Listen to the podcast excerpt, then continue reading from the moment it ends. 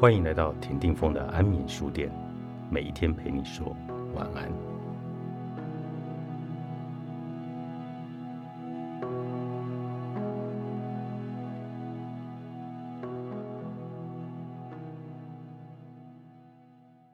要让心成为苍穹，而不是海绵。曾看过一部纪录片，讲述好莱坞著名导演、演员 Mel Gibson 拍摄的电影《受难记》。刚开始，Mel Gibson 在跟好莱坞电影公司谈投资时，得到的答复都是否定的，因为对方认为这部描述耶稣在人间的最后二十四小时的影片，不符合商业大片的经定模式，肯定没有什么票房。更别提 Gibson 还打算让演员们在电影中说阿拉伯语和拉丁语。尽管这部影片不被看好，Gibson 还是自掏腰包凑足了拍摄经费。这是他导演的第三部作品。然而，好莱坞电影界却在一切都没开始时就做出了必然赔钱的判定。整个制作团队当时承受的奚落和压力可想而知。虽然 Gibson 不断给工作人员打气，但从开拍的第一天起，他的焦虑就如影随形。他坦言，每天清晨醒来时，他都会想：我这是在犯一个非常可怕的错误，我一定是疯了，我根本不知道自己在做什么。尽管如此，这些想法却未能阻止他的行动。日复一日，Gibson 出现在片场，用勤奋工作。认真琢磨影片，来把焦虑的时间填满。他并不清楚结果会如何，但观众是否喜欢这部影片，不是自己所能控制的。他只能做到照常拍摄，每天竭尽所能的做好工作，把精力花在自己能控制的部分。当 Gibson 终于完成了这部电影的拍摄时，他的努力得到了市场的认可。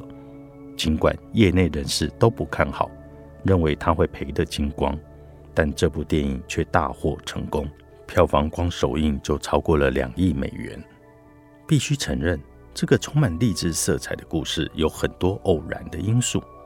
我们不能将影片的成功狭隘地理解为只要坚持努力就一定能成功，因为有更多失败的案例表明，如果方向错了，题目不对。再怎么努力也无法逆天改命，坚持的越久，损失就会越惨重。然而，我欣赏这个故事，是因为被 Gibson 在面对压力和不确定因素时的行动力给打动了。其实，一般人很少发生被工作或生活逼到必须破釜沉舟的境地。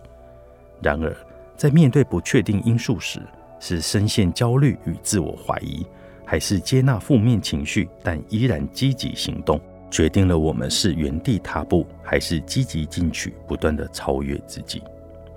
一个人若总关注自己无法控制改变的部分，就会形成无助、绝望这个恶性循环。不论你想做什么，坚持在自己所能控制的部分着力，才有可能让局面得到改善。哪怕事后证明之前的选择是错的。也总比什么都不做，只是担心选错好得多。你可以试着这么做：首先，接纳这件事带给你的所有负面情绪，焦虑、紧张、害怕、恐惧。当他们不可避免的来袭时，不要逃避，别试图克服他们。其次，把注意力放在当下正在做的事情上，无论这些负面情绪有多强烈。当你不再关注他们时，他们就会减弱甚至消失。至少你全力投入当下工作的时候会是如此的。再来，想清楚关于这件事，哪些是你能控制的，例如制定行动计划、改善目标方案；哪些是你不能控制的，比如别人对你这么做会怎么想。你可以将它们列成清单。最后。将精力和注意力集中投入你能控制的部分，努力做好它。关于如何把注意力放在当下，我听过有一种有趣的说法：要让你的心变得很大，大得像苍穹。那么，当在你身上发生了不好的事情时，你并非无感，只是你的心大得像宇宙，里面包含了对人生所有事情的觉察。